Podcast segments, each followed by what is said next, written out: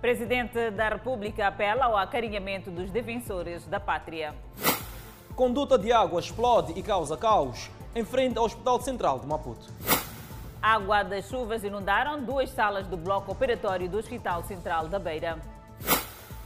Falta de manutenção leva à degradação acelerada de infraestruturas públicas.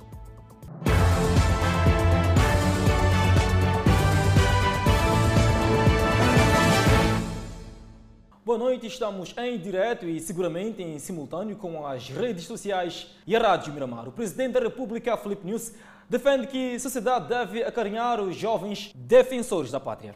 News falava durante a cerimónia de encerramento do curso de sargentos na Escola General Alberto Joaquim Chipante, em Boan. Armas em punho e pólvora em ação. É a demonstração das capacidades militares e conhecimentos técnico-científicos adquiridos durante dois e três anos de formação de sargentos e complementares na Escola de Sargentos General Alberto Joaquim Chipande, no distrito de Boano, província de Maputo. O presidente da República mostrou satisfeito com o nível de preparação de homens e mulheres aqui formados e disse que eles estavam prontos para poder enfrentar o inimigo que atua na província de Cabo Delgado, mas também no centro de Moçambique. E não deixou de exortar os sargentos. Temos a obrigação de fazer face ao modus operandi de qualquer inimigo, tendo como estudo de caso o combate sem contemplações aos terroristas que assassinam populações de forma hedionda e pilham os seus bens na província de Cabo Delgado. De acordo com o Presidente da República, os sargentos são coluna vertebral das Forças Armadas, sendo por isso necessário que sejam um exemplo de aprumo e disciplina. Para News, os jovens que se aliaram às Forças Armadas para defender a pátria merecem o respeito e carinho de todos. Vamos acarinhar os jovens das Forças de Defesa e Segurança. Vamos desencorajar os jovens que são enganados a aderir aos grupos assassinos no norte e no centro do país. Ainda ontem se dizia que há um grupo de malfeitores que estão a tentar recrutar jovens em Nacala e Moma.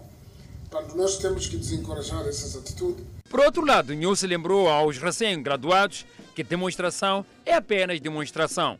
No terreno, terão que pôr em prática todos os conhecimentos adquiridos para identificar e repelir os inimigos da independência e da soberania. Eu senti vocês simularam uma operação no terreno. Não vai ser necessário simular, porque vocês vão estar perante uma situação concreta. Vão estudar, vão saber, através das informações que colhem no terreno, a equipa de reconhecimento, vão saber onde está o inimigo, vão saber o caminho real e todas as operações pequenas que sejam têm que ser preparadas. O Presidente da República exortou igualmente os sargentos para apostarem na prevenção contra a Covid-19. E uma conduta de água explodiu e causou uma fuga que criou um caos na Avenida Eduardo Mondlane, em frente ao Hospital Central de Maputo. Cenário caótico foi o vivido esta sexta-feira na Avenida Eduardo Mondlane, em frente ao Hospital Central de Maputo. O acesso ao hospital foi barrado, a mobilidade esteve condicionada na via, um caos resultante da explosão de conduta de água. Quando isso aconteceu, eu estava aqui em frente ao Hospital Central. De repente, a água levantou a, a estrada, começou a e inundou tudo isto. Eu estava passando para o para aquele para aquele para o Bega House e deparei-me com uma situação de enchentes de água aqui. Ah, possivelmente seja um tubo que esteja este condutor principal de água que sustenta vários locais aqui, que é o Hospital Central e diversos estabelecimentos. Célia Jorge, a vendedeira ambulante, estava no local no momento do incidente. Vimos aquela ali, de repente inflamou, de repente explodiu, começou a sair a água. É quando a gente conseguimos fugir com nossos produtos para um lado para outro. Célia fez parte do grupo de voluntários que orientou os automobilistas a procurarem desvios antes de chegarem ao ponto da conduta hora danificada. Nós mandavam para passar daquele lado, daquele lado. As viaturas? Sim, porque aqui iriam entrar na cova. É uma situação que chegou a causar danos aos automobilistas apanhados de surpresa esta viatura aqui imobilizada a afundar no ponto de fuga de água é um exemplo. Este carro na tentativa de querer entrar, não sei se tem um familiar ou quê, acabou, acabou entrando naquele buraco, onde na verdade o tubo não sei se está partido ou alguma interrupção. As autoridades do setor das águas tiveram que interromper o fornecimento deste líquido. Até o momento da retirada da nossa reportagem, decorriam trabalhos de retirada de viaturas que teriam sido apanhadas por esta situação. Ainda sobre este assunto, o FIPAC informa aos clientes e ao público em geral que na manhã de hoje, 13 de novembro de 2020, registrou uma ruptura numa das linhas de distribuição de água na Avenida Eduardo Mondlane, em frente ao Hospital Central de Maputo. A ruptura condicionou o normal funcionamento do serviço de abastecimento de água, tendo afetado o bairro Pulana A e B. Uma vez registrada a ocorrência, foram mobilizadas equipas técnicas que prontamente se fizeram ao terreno para a reparação da ruptura, que se realizou com sucesso por volta das 14 horas desta sexta-feira. Assim, o normal funcionamento do serviço de abastecimento de água foi reposto, assegurando a continuidade de distribuição da água. Seguimos viagem no sentido centro. A direção do Hospital Central da Beira esclarece que a água da chuva que inundou as salas 1 e 2 do já reabilitado bloco operatório não afetaram as cirurgias de urgência. As chuvas que caíram na manhã da última terça-feira na cidade da Beira paralisaram por algumas horas os trabalhos no bloco operatório do Hospital Central. Duas das sete salas do bloco operatório do Hospital Central da Beira ficaram inundadas devido às águas da chuva, na sequência das infiltrações que se verificaram no teto das salas 1 e 2. As referidas salas do bloco operatório, onde se verificaram as tais infiltrações, beneficiaram recentemente de obras de reabilitação pós-ciclone Idai. As águas que caíam destas duas salas do recobro acabaram inundando estas salas e acabaram escorrendo para o corredor do bloco operatório, o que impossibilitou por algum momento que as atividades pudessem ter lugar.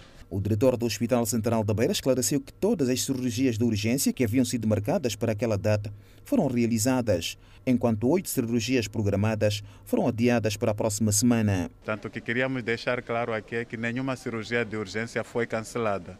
Como dissemos, o bloco operatório tem sete salas operatórias e apenas duas salas é que ficaram afetadas.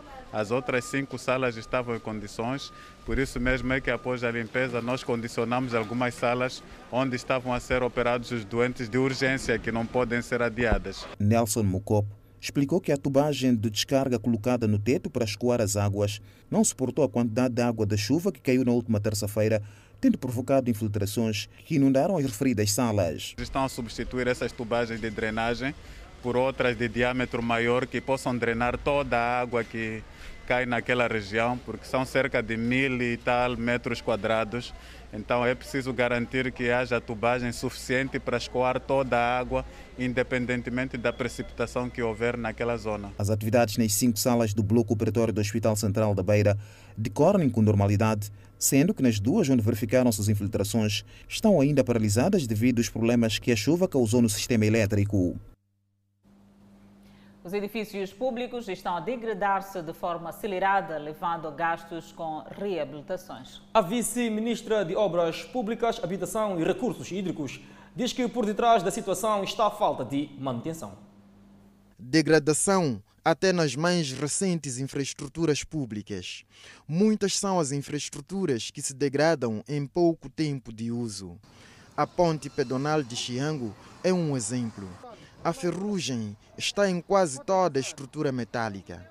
A base da rampa mostra desníveis, há até metais soltos. O perigo está à espreita para os usuários. Alguém de estar a caminhar, inclusive à noite que tem a pouca iluminação. Vai caminhar e vai entrar nesse buraco, é um perigo para a sociedade. Uma ponte construída em resultado de uma greve depois de uma criança ter perdido a vida atropelada a atravessar a estrada circular para aceder à escola primária completa de Chiango. Tratando-se de uma ponte pedonal que dá acesso a uma escola primária, foram colocadas nas laterais redes para evitar que as crianças, em eventuais brincadeiras, escapem para baixo.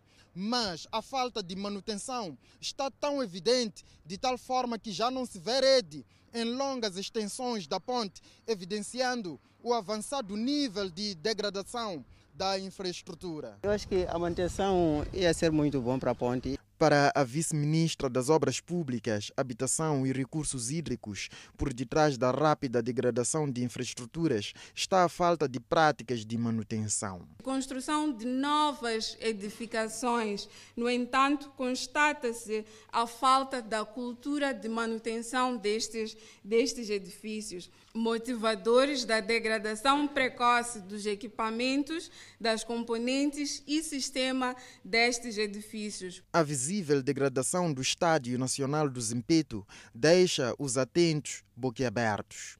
Não é preciso aceder ao interior para aferir a falta de manutenção, pois o capim não só está no asfalto do pátio, vê-se também por cima do edifício. Até o ponto de acontecer aquele tipo de coisa. Ah, é crítica. Parece que tá, foi uma coisa abandonada. Há quem acredita ser necessária a mão da comunidade.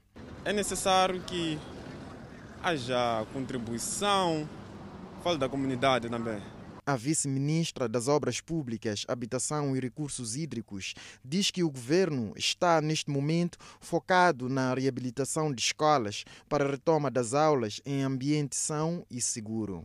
O governo de Moçambique concebeu um plano integrado de intervenção acelerada nos edifícios públicos, tendo numa primeira fase priorizado as escolas secundárias e institutos de formação de, de professores. A vice-ministra falava no seminário de indução aos gestores públicos em manutenção de edifícios públicos.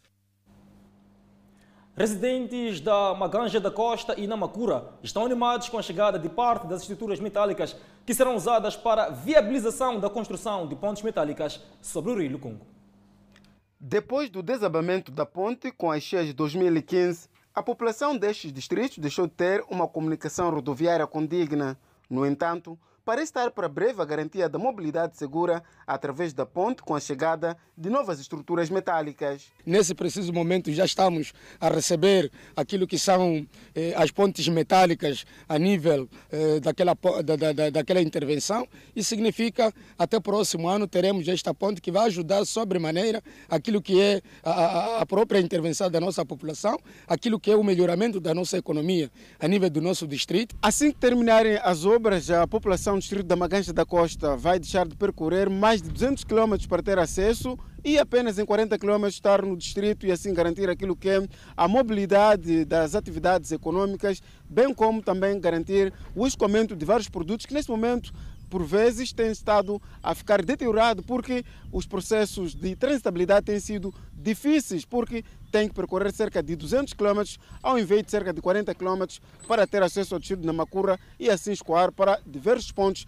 da região daqui da província da Zambésia. Mavira Lampião já foi comerciante de cocos e deixou de exercer a atividade depois que a ponte desabou e espera, assim que quando a mesma estiver concluída, poder voltar com a sua atividade. Na Maganja, posso ir lá ir, ir procurar boladas.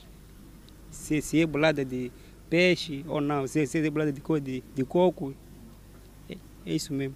Então, nesse momento você não consegue fazer isso por causa do ponte? Sim.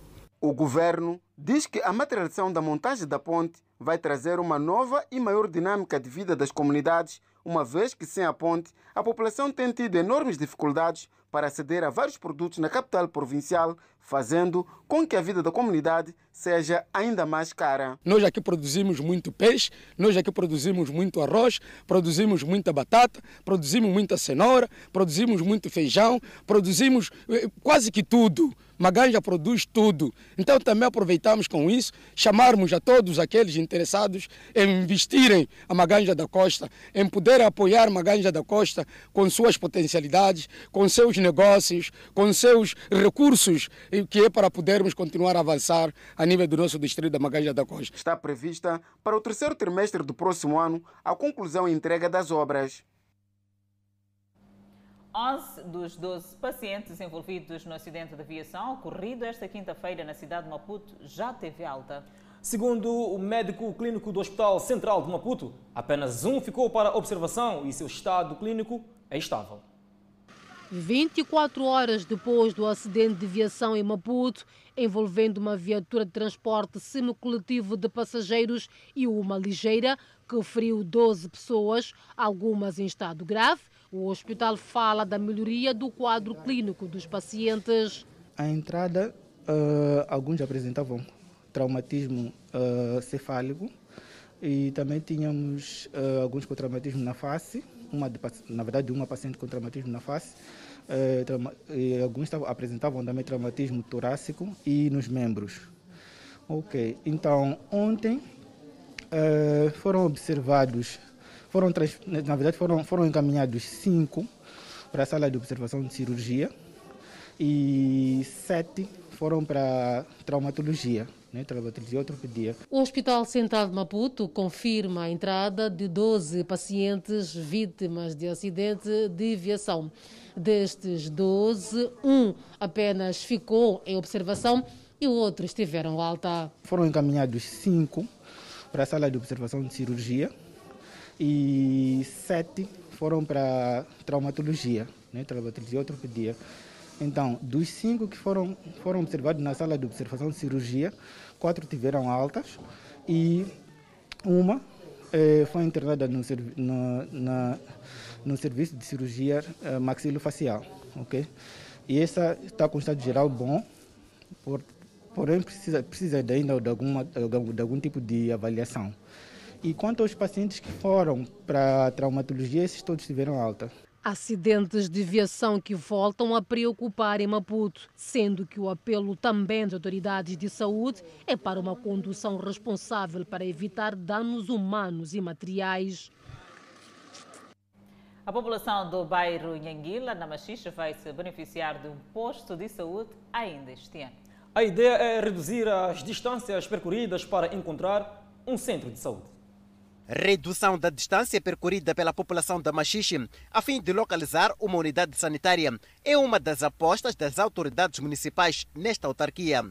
Para materializar esta ação, a idilidade da Machixe está nesta altura a construir um posto de saúde que irá servir a população que vive no bairro Nhanguila, na autarquia da Machixe. É um centro de saúde transitório que está sendo construído aqui a Imabil na autarquia de Machixe. As autoridades de saúde estão cientes das distâncias que estas famílias percorrem para encontrar uma unidade sanitária. Daqui só se pode ir a Mabile, Cuguene, Dampo ou Agostinho Neto. E para tal, com a conclusão deste centro de saúde, fica completamente reduzida esta distância. Tendo em conta que é o centro transitório, eh, por causa também das distâncias que as comunidades é, tem que enfrentar para ir no outro hospital. É, a previsão, por aquilo que sabemos da saúde, é, é, de que todos os dias os técnicos de saúde estarão aqui. É esse conhecimento que vocês têm? Então, todos os dias os técnicos de saúde estarão aqui. E não daquela forma como vinha, por exemplo, para fazer o trabalho durante o, uma vez por semana. E como as condições já estão criadas. A previsão aqui, quando é que vocês terminam? Ah, já temos transcorridos 21 dias, faltam simplesmente é, 41 por aí. Vamos a tempo, sim. A parte mais complicada era esta da, da base. Fernando Tafula, responsável deste bairro, conta que o mesmo poderá ajudar bastante, sobretudo no período noturno, onde não há acesso de transporte para evacuar doentes. Estamos a sofrer. Daqui temos que nos deslocar até Mabile. Já imaginou com alguém doente sem transporte? Queremos muito este posto de saúde. Esperamos que ainda este ano possamos usar. A previsão é que ainda este ano este posto de saúde beneficie a população de Nhanguila. Escolas de condução estão preocupadas com a demora na marcação de exames teóricos e práticos por parte do Instituto Nacional de Transportes Terrestres. A pandemia chegou e travou o sonho de muitos instruendos. Mas com o alívio das medidas, o sonho foi reativado. Gerson está expectante em ter a carta de condução e se fazer a rodovia. Na verdade, eu devia estar a fazer um exame prático, mas é, por conta da pandemia não pude fazer um exame teórico para poder prosseguir com aquilo que é um exame prático. Demora na marcação de exames teóricos e práticos que também preocupam Luís, já com promessa de emprego. A minha preocupação é de fazer, poder fazer a carta menos tempo para, para poder ver outras coisas se não ficar aqui muito tempo. A Associação das Escolas de Condução também está preocupada com a alegada demora na marcação dos exames, alegadamente por parte do Inater. A preocupação geral das escolas, tanto na província de Maputo, assim na província de Inhambane, que tem contactado, é de que não existem exames teóricos por causa do sistema. Então, essa informação um, real ou uh, só tive a nível da delegação da cidade ontem e as outras delegações hum, parece que continuam com o problema do sistema. Afirmam que o fato está a criar questionamento de alunos, sobretudo com a questão do distanciamento social. Hoje em dia, um, as nossas estão reduzidas em termos de número que tem que estar na sala por causa do, do distanciamento. Então, um, quanto mais esses que deviam sair e não saem, pior a situação fica, né? O Instituto Nacional dos Transportes Terrestres justifica a alegada demora, mas garante que as marcações já estão a decorrer desde a semana passada. Ao nível de todo o país, estamos a fazer a marcação. Mas para fazermos a marcação, temos que colher os dados biométricos. Estamos a colher os dados biométricos de todos, mesmo para aqueles que, na altura em que houve a interrupção por causa do estado de emergência, estamos a fazer essa captação para garantir que no dia em que a pessoa se apresenta para fazer o exame, tenha tudo no sistema. Por outro lado, Inater afirma que, por conta da demanda, são permitidas apenas 10 escolas para os exames teóricos e práticos, o que significa que por dia são atendidos cerca de 100 instruendos. Avança ainda que nos próximos dias poderá aumentar o número para mais cinco escolas. O Inater apela à paciência por parte das escolas. Mais de 150 escolas funcionam em todo o país. Os deputados da Assembleia da República reuniram esta quinta-feira para analisar o relatório sobre a situação dos direitos humanos das zonas de conflito nas províncias de Cabo Delgado, Manica e Sofala. Relatório da Comissão dos Assuntos Constitucionais, Direitos Humanos e de Legalidade da Assembleia da República, encarregada de averiguar a violação, refere que os ataques perpetrados pela junta militar da RENAM e pelos terroristas em Cabo Delgado constituem uma das violações mais graves contra os direitos humanos.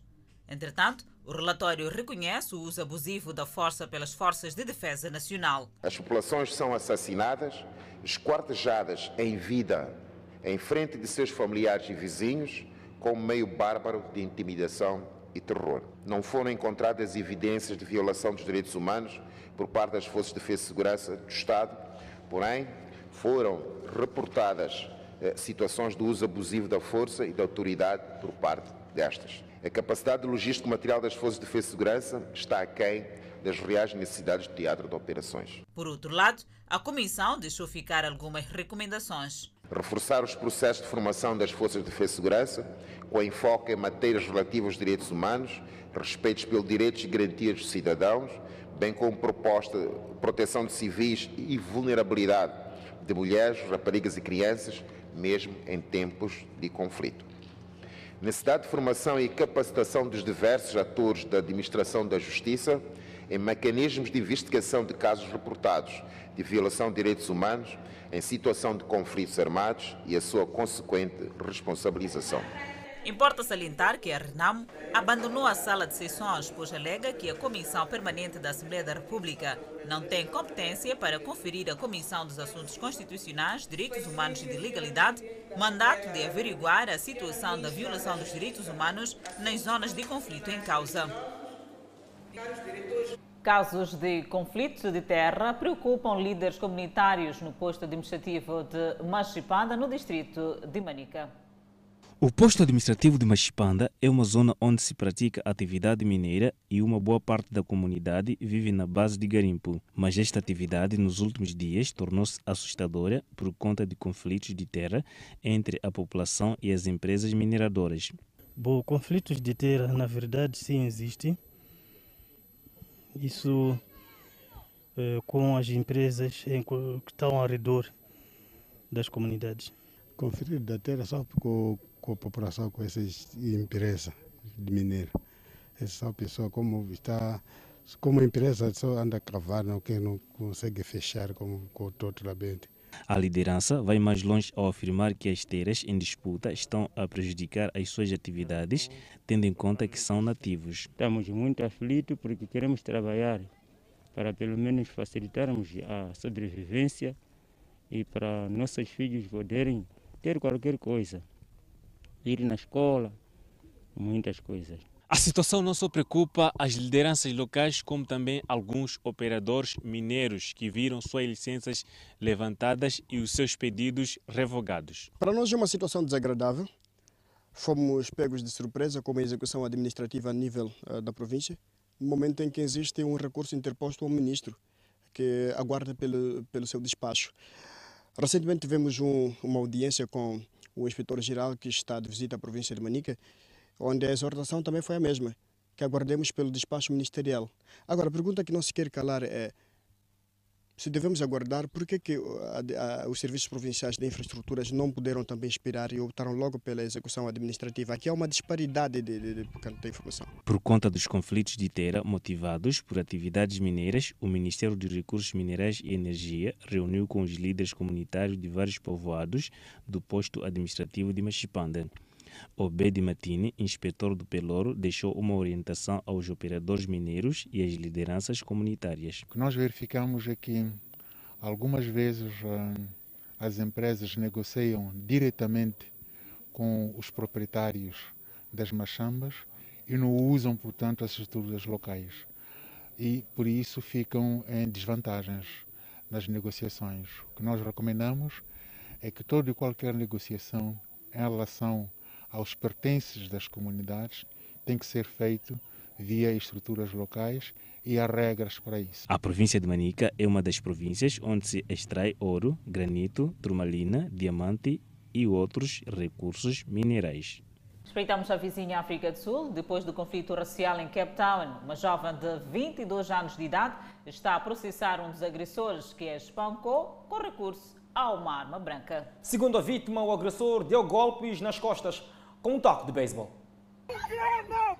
Foi em meio à confusão devido a acusações de racismo que Sibongile Kassai, de 22 anos, foi atingida com um bastão na violência de Breckenfell. A jovem é membro do EFF, partido político de Julius Malema. Revoltada, a jovem desabafa. Eu quero que ele pague. Eu quero que ele seja preso e pague pelo que ele fez contra mim. A humilhação pela qual ele me fez passar. A vítima fazia parte de um grupo de manifestantes do partido em alusão, que se manifestaram na sequência de uma festa de encerramento do ano letivo privada, com a presença de alguns alunos, pais e professores brancos. Os alunos de raça negra não foram convidados. Em meio a confrontos perto da escola, Nkassai foi atingida nas costas por um taco de beisebol.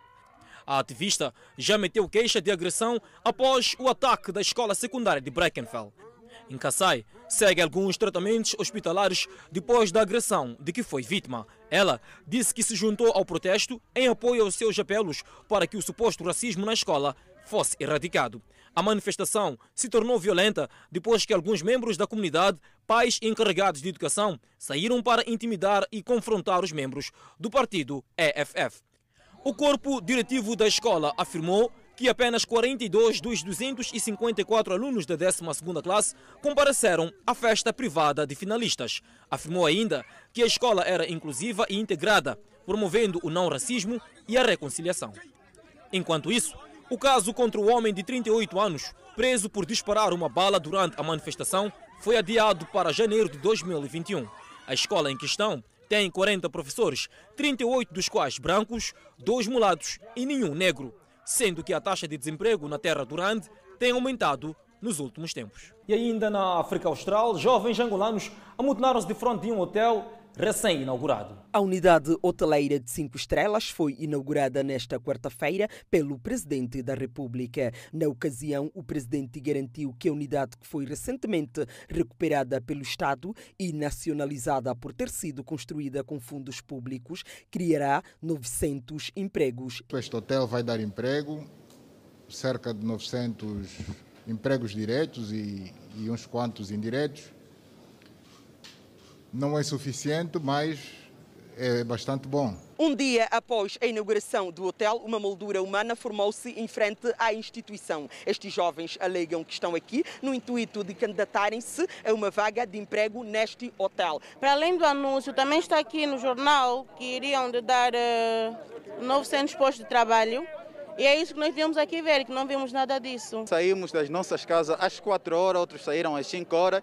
Estamos cá no hotel, na verdade, nenhuma informação vem e estamos aqui, estamos a ser expulsos daqui. Dados atuais mostram que houve um aumento grande na taxa de desemprego em Angola no segundo trimestre de 2020. A taxa estava fixada em 32,7% em relação ao mesmo período de 2019. No terceiro trimestre, a cifra aumentou para mais de 34%. Estima-se que mais de 4 milhões de pessoas estão desempregadas no país e a maioria é jovem. Aqui tem licenciados, aqui tem mestres, não é? Não tem emprego, tem ladrador que não está vendo que está vendo saldo na rua. Eu sou poliglota, falo seis línguas. Eu cresci na Holanda, uh, estou aqui em Angola já há três anos e infelizmente não consigo ingressar numa instituição de vida com as habilidades que eu tenho. O fenômeno tem sido um dos motivos das manifestações que ganharam espaço nos últimos dias na capital angolana. Os atos mais recentes de protesto aconteceram em pleno dia da celebração da data em que o país proclamou a sua independência. Em Luanda e em outros pontos do país, como Uambo e Kwanza Norte, imagens foram partilhadas nas redes sociais. Cidadãos angolanos que vivem no estrangeiro também juntaram-se à causa. Na internet, figuras anónimas e famosas colocaram uma bandeira da República em preto e branco em suas páginas em gesto de apoio. Em Luanda hoje foi confirmada a morte de um dos participantes das manifestações desta quarta-feira, que se encontrava hospitalizado. Acompanhe no próximo bloco. Secretário-geral do ANC detido por alegada corrupção. E moradores do quilômetro 16 despejaram a esposa de um suposto violador sexual de uma menor de 12 anos. Vamos a um curtíssimo intervalo. Até já. De volta ao Fala Moçambique, e sem gravar a entrevista, o Serviço Nacional de Investigação Criminal avança que a vítima de sequestro raptada nas imediações da sua residência, na Matola, pode já estar de volta ao convívio familiar. De recordar que, para além da referida mulher, um menor de idade também foi sequestrado. A jovem portuguesa, segundo testemunhas, foi raptada a escassos metros de sua residência e, no momento, uma das suas trabalhadoras, que tentou impedir o ato, foi agredida pelos homens desconhecidos. Continuamos a olhar a informação. Familiares da cidadã detida por suspeita de roubo de um recém-nascido na maternidade de Maganja da Costa amontinaram-se no hospital rural local para pedir esclarecimento sobre a detenção.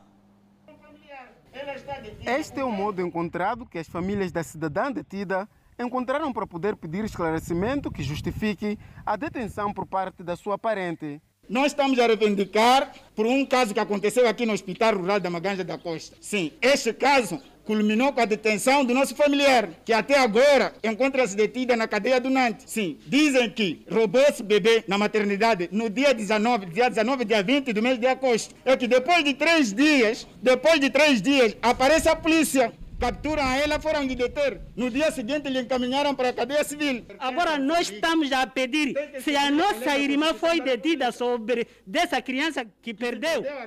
Devem vir os funcionários da saúde vir aqui declarar dizer que essa senhora encontramos assim ou pode entrar para a imagem ou pela fotografia ou falar mesmo. A direção do Hospital Rural da Maganja da Costa esclarece que na ocasião a indiciada teria mostrado um comportamento estranho nos corredores da maternidade, fato que suscitou suspeitas, tendo sido esta encaminhada às autoridades policiais para a investigação. Este barulho foi um caso que ocorreu há alguns meses de desaparecimento de um bebê nesta, nesta unidade sanitária. Então, é um caso que está a decorrer ao nível da, uh, do Comando e Procuradoria. Estamos no corredor da maternidade do Hospital Rural da Maganja da Costa. Neste corredor apenas são permitidas entradas de acompanhantes cuja ah, os seus familiares terão tido alguma complicação durante o parto ou então tiveram um parto a cesarianos. E foi neste local onde a cidadã que se encontra detida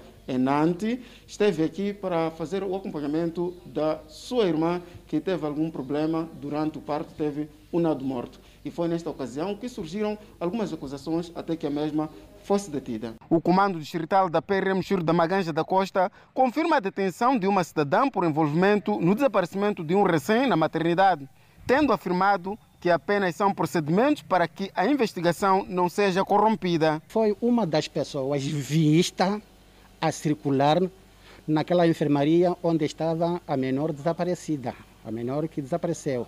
Mas não era ela sozinha que circulou naquela, na, na, na, naquele sítio mas as evidências recaíram, recaíram contra ela de acordo às pessoas que viram. Mas ninguém disse que ela foi vista com bebê. A indignação por parte dos familiares da indiciada deve-se ao fato dos mesmos nunca terem tido algum esclarecimento do caso, sendo que o sucedido foi em agosto último.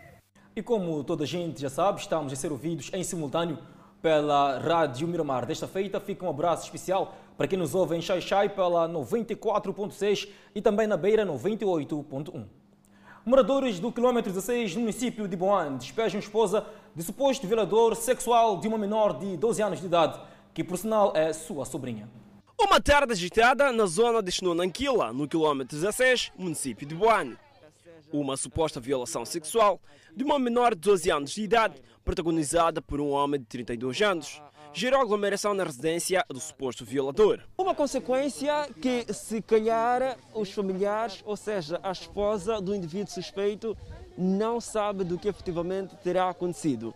No entanto, estas são as consequências porque os populares querem, na verdade, que estes retirem-se aqui desta residência porque temem que os seus filhos, ou melhor, as suas filhas, sejam violadas futuramente. A voz da vizinhança foi unânime. O que eu vou pedir é para nós queremos a justiça. Eu tenho uma filha tem 12 anos, então corre de ser violada.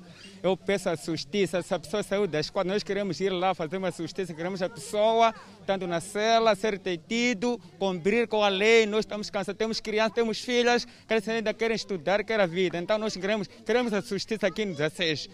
É, achou aqui, nós queremos a justiça, não queremos outra coisa, nós queremos a justiça só, não queremos outra coisa. Um dia aparece aquela menina ali dentro da minha casa a chorar, a dizer que o tio lhe apalpou, disse que queria comprar calcinhas de amor, queria namorar com ela. Então eu levei o caso para o chefe do quarteirão, o chefe do quarteirão hoje levamos o caso até a esquadra. Na esquadra nos deram um documento, levamos a criança até o hospital o resultado que saiu lá deu positivo de que a criança foi violada de verdade. Mas quando voltamos hoje para o hospital, encontramos que o violador estava fora. Deve sair mesmo, porque não, a maneira dele de falar não é humilde para nós. Nem lá mesmo, dentro da polícia, não respeitou. Agora aqui no bairro, como vamos, vamos vir com ele? O irmão do acusado, ora desaparecido, condena a atitude do seu irmão. Isso de, de violar não é que não, é, não sou burro, né? Eu não estou a dizer que ele o que ele fez, sim, o que ele fez é mau, sim. Se é verdade, né? É mau, não estou a negar. Mas só que pronto, não pode não podem fazer isso, né? retirarem daquele jeito. Isso não fica bom. Sabemos de que ele é acusado, sim. Mas a mulher diz que perdeu respeito mas não podem, não podem ditar aquelas coisas para as crianças, consumo das crianças. Até a saída da nossa reportagem, a família despejada já estava a organizar os seus pertences para retirar-se do local. No entanto, a população continuava revoltada. Detidos 11 garimpeiros ilegais na zona de Chito, posto administrativo de Mavonde, em Manica. O moçambicano tem apelado à população residente nas zonas mineiras a criarem associações para incrementar a exploração sustentável de recursos naturais. Mesmo com apelos do governo, ainda existem cidadãos que insistem na exploração ilegal. Essa ação tem levado muitos nacionais e estrangeiros às celas. Começamos já também a trabalhar ontem. Sim, temos cinco dias só, não temos muitos dias. Deste grupo, uns assumem que praticam garimpo ilegal para o sustento das suas famílias, enquanto os outros distanciam-se desta atividade. Na minha parte, é, eu não tenho é, dinheiro de sustentar a família, né?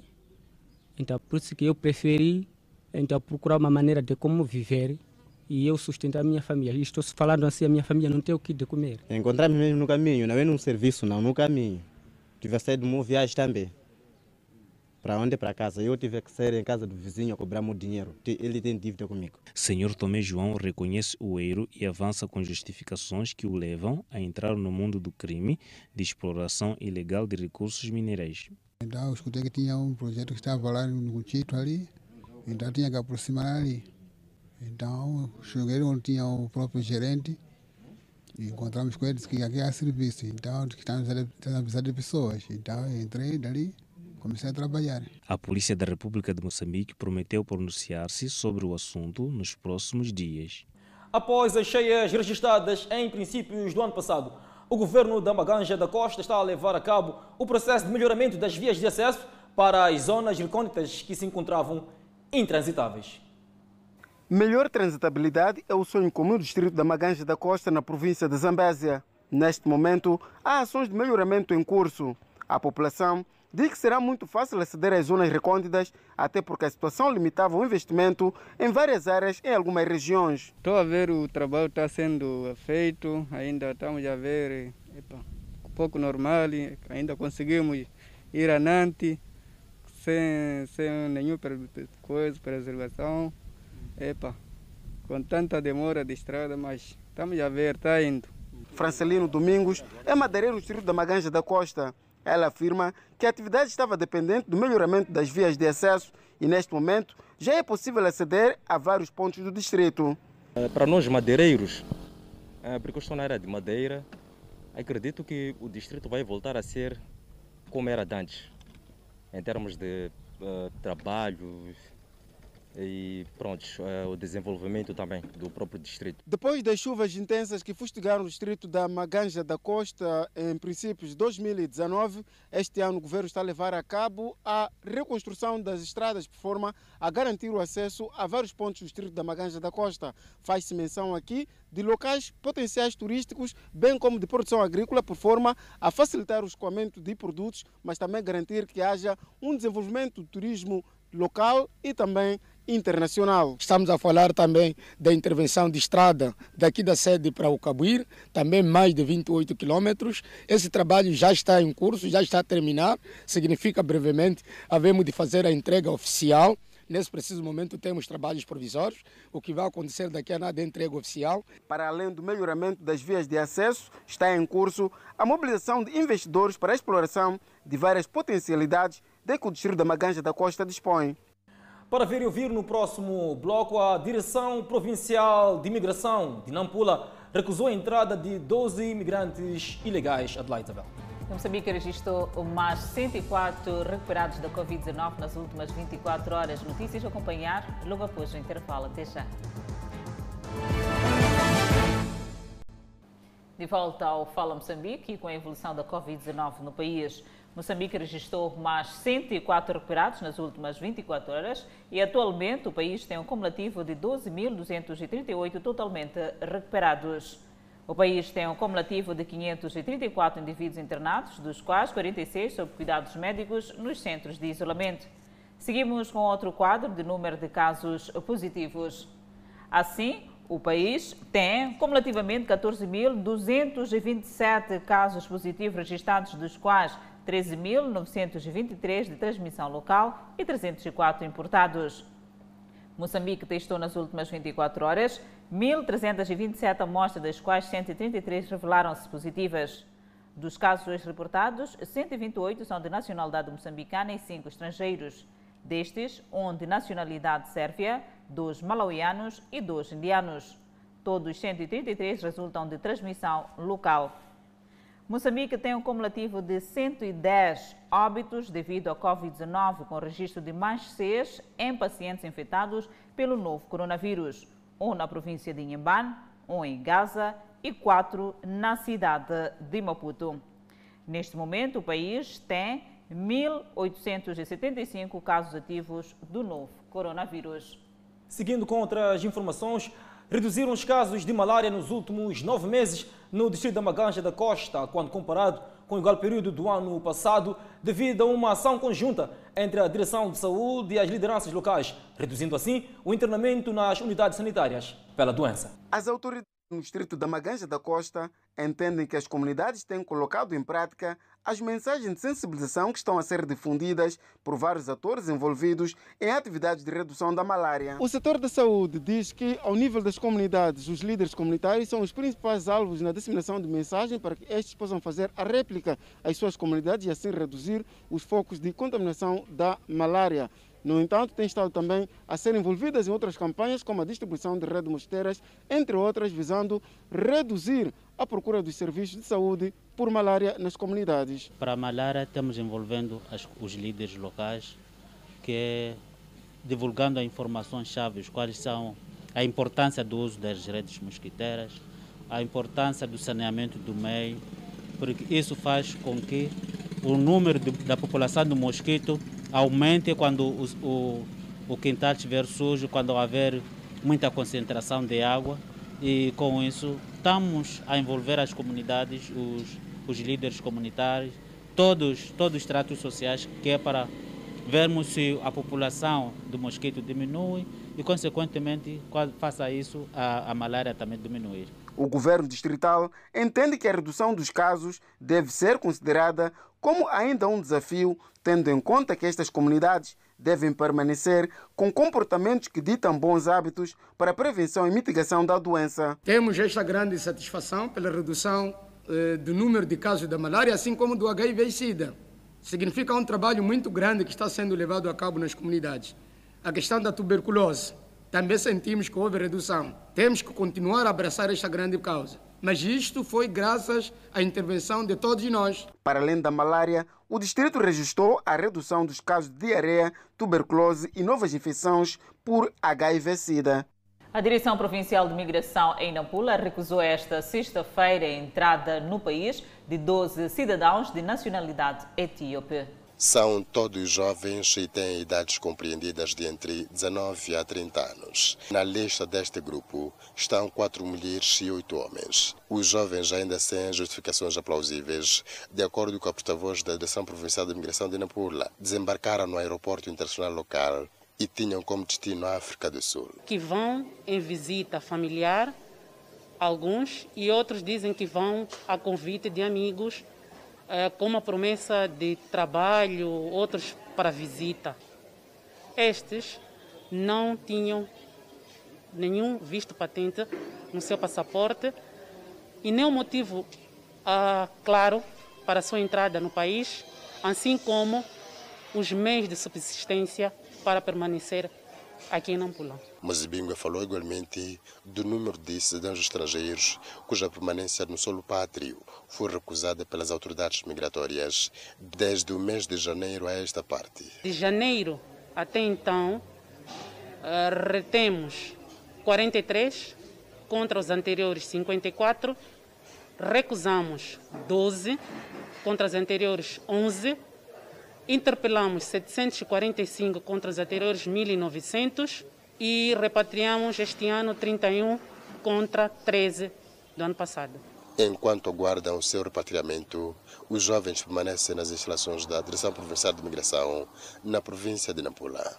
A Assembleia da República lançou esta quinta-feira o concurso público para a seleção dos sete membros vindos da sociedade civil para integrarem a Comissão Nacional de Eleições. A comissão ad hoc, constituída por deputados da Assembleia da República, lançou esta quinta-feira o concurso para a seleção de sete membros da sociedade civil para integrar a Comissão Nacional de Eleições. Antônio Amélia, presidente da comissão, fala dos requisitos para o concurso. As listas de candidaturas devem globalmente conter um mínimo de 12 e um máximo de 16 personalidades candidatos a membros da Comissão Nacional de Eleições, conforme dispõe no número 4 do artigo 6 da lei supracitada. Entretanto, o candidato deve ser moçambicanos maiores de 25 anos de idade, de reconhecido mérito moral e profissional e com probidade para exercer as funções com idoneidade, independência, imparcialidade, isenção, objetividade, competência e zelo. A CNE é constituída por 17 membros, sendo que 7 são provenientes da sociedade civil e 10 de partidos políticos com assento no Parlamento, 5 da Frelimo, 4 Renamo e 1 do MDM. Enquanto isso, o secretário-geral da Frelimo, Roque Silva, apelou à junta militar para parar de matar pessoas inocentes e procurar a solução dos seus problemas dentro da própria Renamo. Roque Silva falava no distrito do Buza, em Sofala, onde solidarizou-se com familiares dos membros da Frelimo e comunidades locais que perderam seus entes queridos vítimas dos ataques armados protagonizados pela junta militar da Renamo. Queremos render a nossa homenagem a todos aqueles nossos quadros da Frelimo que foram mortos pela junta militar da Renamo, mas a todos os outros moçambicanos que estão sendo mortos pela junta militar da Renamo, assim como a todos aqueles que têm sido sacrificados pelos terroristas em Cabo Delgado mas também viemos para mais uma vez dizer condenamos este comportamento desumano que é perpetrado por esses homens da Arnam, apelando para que ponham a mão na consciência, abandonem a violência e vivam num ambiente de paz, porque há todas as condições que o nosso presidente e o nosso governo criou para que possamos todos viver em paz e desenvolver este nosso país. O secretário-geral da Frelimo apelou à junta militar a encontrar a solução dos seus problemas dentro do partido Renamo. Se eles estão zangados com a Renamo, é lá na Renamo onde deviam fazer confusão, não pode andar a fazer confusão na estrada, não pode fazer, andar a fazer confusão nas casas de pessoas que não têm nada a ver com a Renamo, nem pode andar a destruir bens e destruir vida de pessoas que não têm nenhuma ligação com a Renamo. Mas também apelamos a Renamo para provar que tem capacidade de ultrapassar conflitos internos, encontrando caminhos para conversar entre eles e fazer com que a junta militar deixe de matar pessoas inocentes deixa de queimar coisas de pessoas inocentes e deixa de destruir infraestruturas públicas e privadas que só servem para nos ajudar a, com, a combater a pobreza. Roque Silva falava no fim da tarde desta sexta-feira para os líderes comunitários e religiosos no distrito de Buza, em Sofala. O presidente do Conselho Autarco de Nampula, Paulo Van Hal, denuncia o que considera de perseguição política no ato organizado pelos ministros da Administração Estatal e Função Pública e da Economia e Finanças. O facto prende-se com as auditorias constantes da sua instituição. De acordo com Edil de Nampula Paulo Vanle, que falava em conferência de imprensa esta sexta-feira, há poucos dias recebeu a primeira equipa de auditores da Inspeção Geral do Ministério das Finanças, que fez um trabalho geral na instituição. Sucede que esta semana recebeu mais uma nota do mesmo Ministério pedindo mais uma auditoria, mas que desta vez irá focar o nível de execução do PERPO. Esta auditoria está a querer ver os balancetes, os trabalhos sobre o PERPO. O PERPO é o Fundo de Redução à Pobreza Urbana. Aqueles vulgos 7 milhões que são canalizados aos distritos e municípios. 2018, 2019, eu não recebi esse fundo. Como é que Sua Excelência, Ministro da Economia e Finança, vai mandar equipa para vir auditar. Auditar um valor que não entrou no município. O que significa? Vahanle não descarta a possibilidade de serem manobras com intenções de colocar o seu executivo à barra da justiça. E isso, para nós, nos já trabalha, porque estamos a sofrer esta intimidação, esta ameaça, esta perseguição, sem motivos, porque somos da Renamo, porque quando entro em contato com os outros municípios mandados, portanto, dirigidos pela, pela Arnam, o problema, o cenário é o mesmo. Mas os outros municípios que são dirigidos pelo governo da Frelimo, não existem lá aututorias. Acrescenta estar sufocado com processos criminais que quase diariamente entram no seu gabinete. Todos os dias é notificações. Gabinete de combate à corrupção. Sei, nós o que sabemos, detectamos cidadãos, funcionários do Conselho Municipal que desviavam fundos, arrolamos, entregamos a quem de direito. Hoje, essas situações todas mudaram para os vereadores, mudaram todas para o presidente do município. O edil de Nampula conclui que desta vez não irá receber a equipa de auditores da Inspeção Geral do Ministério da Economia e Finanças, cujo trabalho está previsto para dar início no dia 16 do em curso. Que não vamos receber esta brigada antes que traga ou nos apresentem o relatório da auditoria que permaneceu cá seis meses e que não deu entrada. Acompanhe no próximo bloco. O Cabo Verde empata com a sua congênere de Luanda sem abertura de contagem. E ainda sobre o assunto, em alusão, a Seleção Nacional de Futebol já se concentra para o jogo da quarta jornada de qualificação para a fase final do CAN 2021. Vamos a mais um intervalo e voltamos já. Espreitamos a página desportiva. A Seleção Nacional de Futebol já se concentra para o jogo da quarta jornada de qualificação para a fase final do CAN 2021.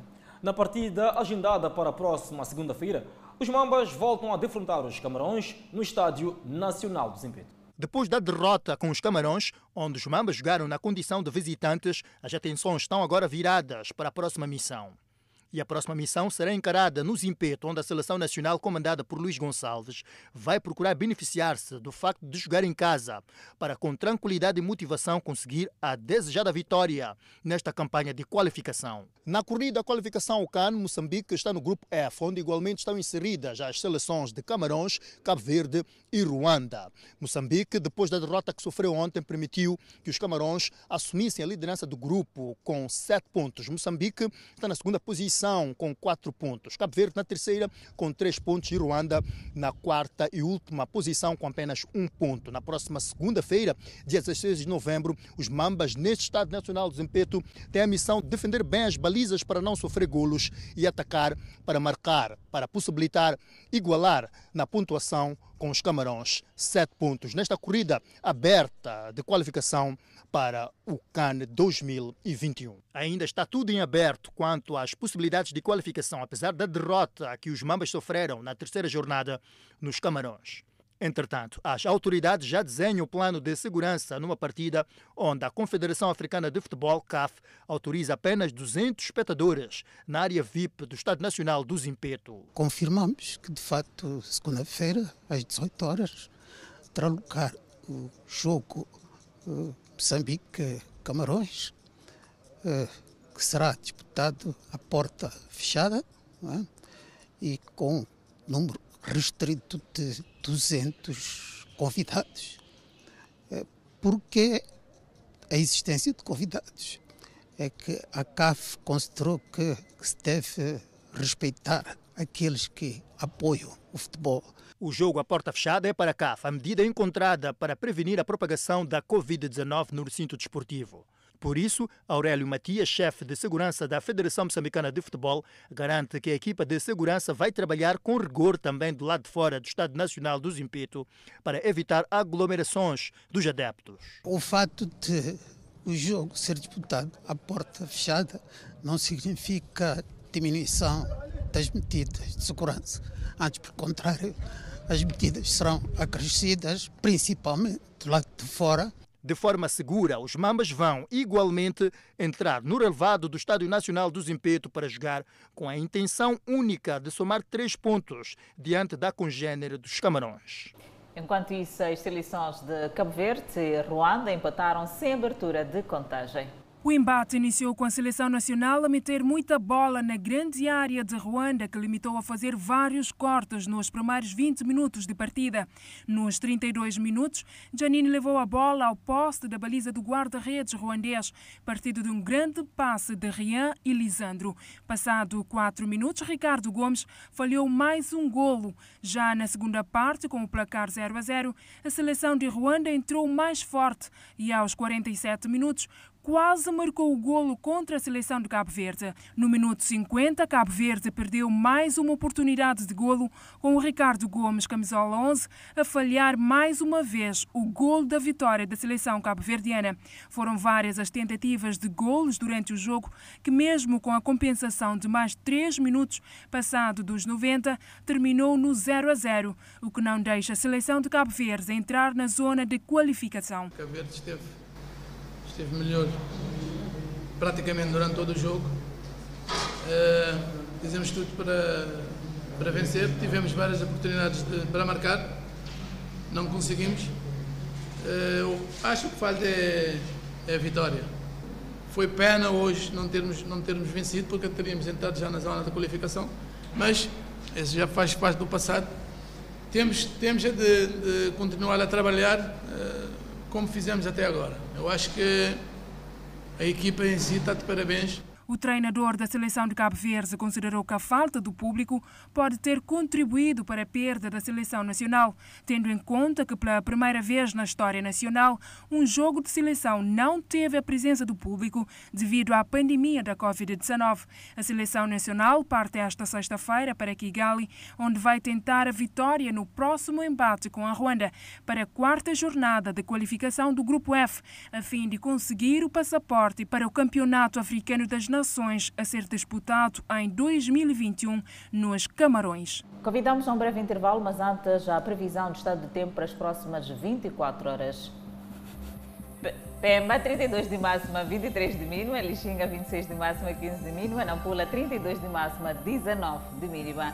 Seguimos para o centro do país, Tete 35 de máxima, 21 de mínima, em Quilomane 32 de máxima, 21 de mínima, Chimoio 29 de máxima, 17 de mínima. Beira com 30 de máxima, Vilanculo 29 de máxima, Inhambane 30 de máxima, Xaixai 31 de máxima, Maputo 32 de máxima e 20 de mínima. E agora com a atualidade internacional, pelo menos 39 pessoas morreram e milhares ficaram desabrigadas com a passagem do tufão Vamco em várias vilas das Filipinas. Os militares resgataram pessoas em locais onde as águas continuavam altas, incluindo a província de Rizal. O tufão Vamco atingiu na madrugada de quinta-feira e derrubou postes de energia, árvores e casas. Mais de 350 mil pessoas foram evacuadas a locais seguros, principalmente residentes que fugiam de áreas costeiras e baixas vulneráveis antes da chegada do tufão. A Polícia Nacional das Filipinas disse que mais de 100 mil pessoas foram resgatadas, incluindo 41 mil na capital. As autoridades disseram que quase 2 milhões de habitações permaneceram sem energia na região metropolitana de Manila e as províncias vizinhas. Fala Moçambique fica por aqui. Obrigada pela atenção dispensada. E se gostou de uma das nossas reportagens pretende rever a edição na sua inteireza, pode fazê-lo através das redes sociais, com maior destaque para o Facebook e YouTube. Muitíssimo obrigado pela preferência. Nós voltamos amanhã.